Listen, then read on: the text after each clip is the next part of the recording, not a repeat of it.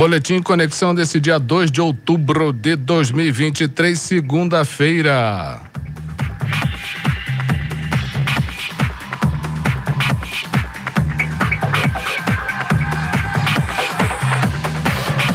Dia do Anjo da Guarda. Dia Internacional da Não Violência, uma homenagem ao líder pacifista indiano Mahatma Gandhi. Faltam 90 dias para acabar o ano.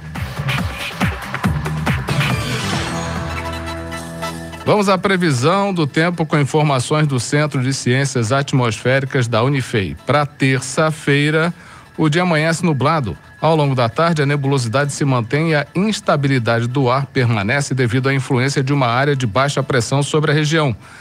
Previsão de pancadas de chuva à tarde e à noite. A precipitação pluviométrica entre 5 e 10 milímetros, temperatura mínima de 18 graus, a máxima de 26. Para quarta-feira, o dia amanhece com predomínio do sol e céu limpo ao longo da tarde.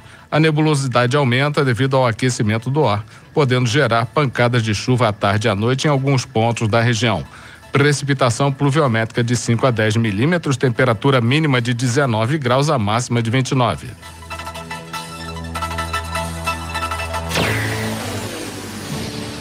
Vamos ao painel de empregos com a relação de vagas do Uaicine Itajubá. Vamos citar algumas das mais de 60 vagas que estão esperando você. Anota aí: caseiro, cozinheiro, eletricista predial, motoboy, técnico em segurança do trabalho. Mais informações 359 9802 1340 359 9802 1340. O iCine fica na Avenida Professor Ivan dos Santos Pereira, 47, no bairro São Vicente, próximo à Ponte da Pai. E para a realização do cadastro do trabalhador, fazer aquele atalho esperto e aguardar sua vaga em casa, leva ao Cine carteira de trabalho, CPF, documento de identidade, cartão do PIS ou cartão cidadão. E também no link painel de empregos estão as oportunidades de emprego do ecossistema Itajubá Hardtech, premiado melhor ecossistema do país. Entra no Instagram, arrobincity.vagas ou no site inovai.org.br barra vagas e busque a sua demanda.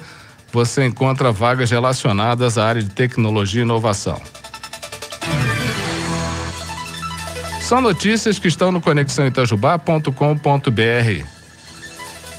Governo de Minas alerta para início da exigência do CRLV 2023 para veículos com finais da placa 4, 5 e 6.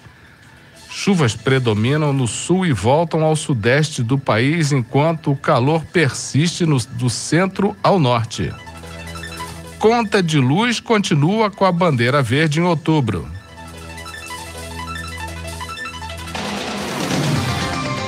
Recados.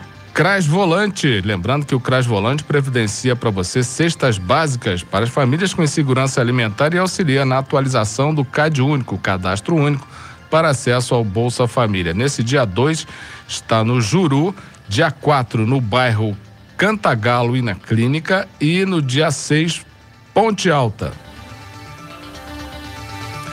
A campanha Blister Solidário é uma parceria entre a Prefeitura de Itajubá e a empresa Ecoplastic, que visa a troca de cartelas de medicamentos vazias, o blister, por cadeiras de rodas atendendo instituições de, da cidade que necessitam do equipamento. A campanha acontece no município desde 2022.